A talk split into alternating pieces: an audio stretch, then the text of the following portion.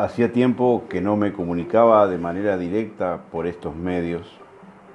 Estaba observando el devenir de la opinión pública, tanto en las redes como en la prensa escrita, y los comentarios de los, lectores, pero también en el barrio y en el boliche, donde se sigue cocinando a fuego lento el sentido de identidad nacional uruguaya el sentido de pertenencia. Hay amigos que me empujan a escribir más y más seguido. Aunque algunos no lo crean, tengo amigos que me alientan a escribir y hasta llegan a acusarme de avaro con mis observaciones, reflexiones. El miedo cada vez más agudizado de emitir opiniones arriesgadas, demasiado tajantes, hace que guarde la letra escrita con mucho celo. Hace poco un amigo muy encumbrado en esto de emitir fallos en términos de observaciones politológicas, estuvo acodado en un boliche y departimos un rato bastante largo, aunque no lo suficiente. Me guardo su nombre porque esta opinión que voy a repetir lo puede comprometer y no estoy autorizado a citarlo. Cada vez más la disputa política en Uruguay, decía él, se va a dilucidar entre el Frente Amplio y todos los que rajen. Observen el lenguaje de boliche, de barrio. Así, con estas palabras, lo dijo. O sea, le retruqué. Tenía razón el general Liber Sereni cuando dijo allá por 1985 que en el Uruguay iban a quedar solo dos partidos, el Frente Amplio y el Partido Colorado.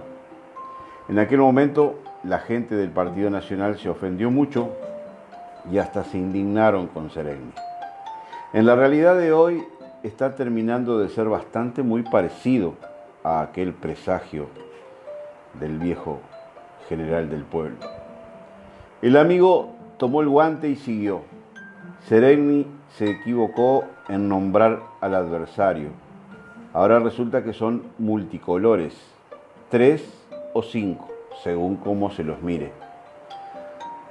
Rumbo al próximo 27 de marzo, dentro de 40 días, tendremos un referéndum en donde todo el cuerpo electoral uruguayo está convocado, porque el voto es obligatorio, a decidir si se anulan 135 artículos de la ley de urgente consideración o si por el contrario se reafirman. Otra vez, no serán elecciones de medio término como existen en otros países. No está en riesgo la institucionalidad democrático-republicana, al revés justamente. Pero, sin duda, los alineamientos políticos a nivel de dirigencias están muy claros por un lado, el Frente Amplio está por el sí y por otro, la coalición gobernante está por el no. El tema acá es la ciudadanía que no se define políticamente, que en una elección vota a un partido y en otra vota a otro partido. Los 135 artículos se agrupan en capítulos. Los de la seguridad pública son 33 artículos. La Secretaría de Inteligencia Estratégica de Estado son 3 artículos. Educación tiene 34 artículos. Economía y empresas públicas, 16 artículos. Sector agropecuario, 2 artículos. Relaciones laborales y seguridad social, 2 artículos. Seguridad social y salud, 2 artículos. Normativa sobre la emergencia en vivienda, 34 artículos. Otras disposiciones, 9 artículos.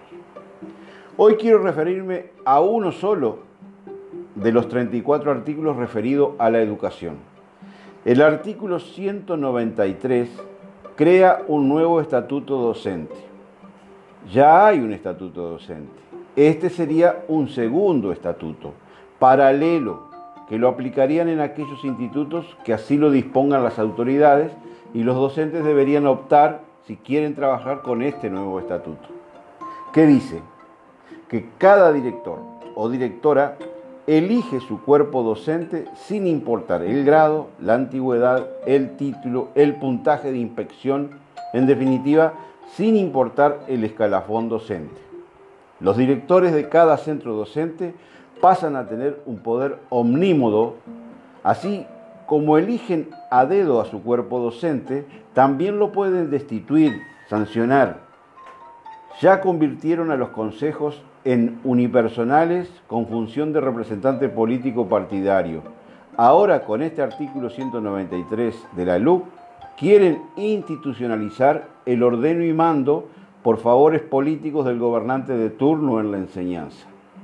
En próximas entregas hablaremos de otros artículos que nos afectan como ciudadanos libres en un país democrático republicano.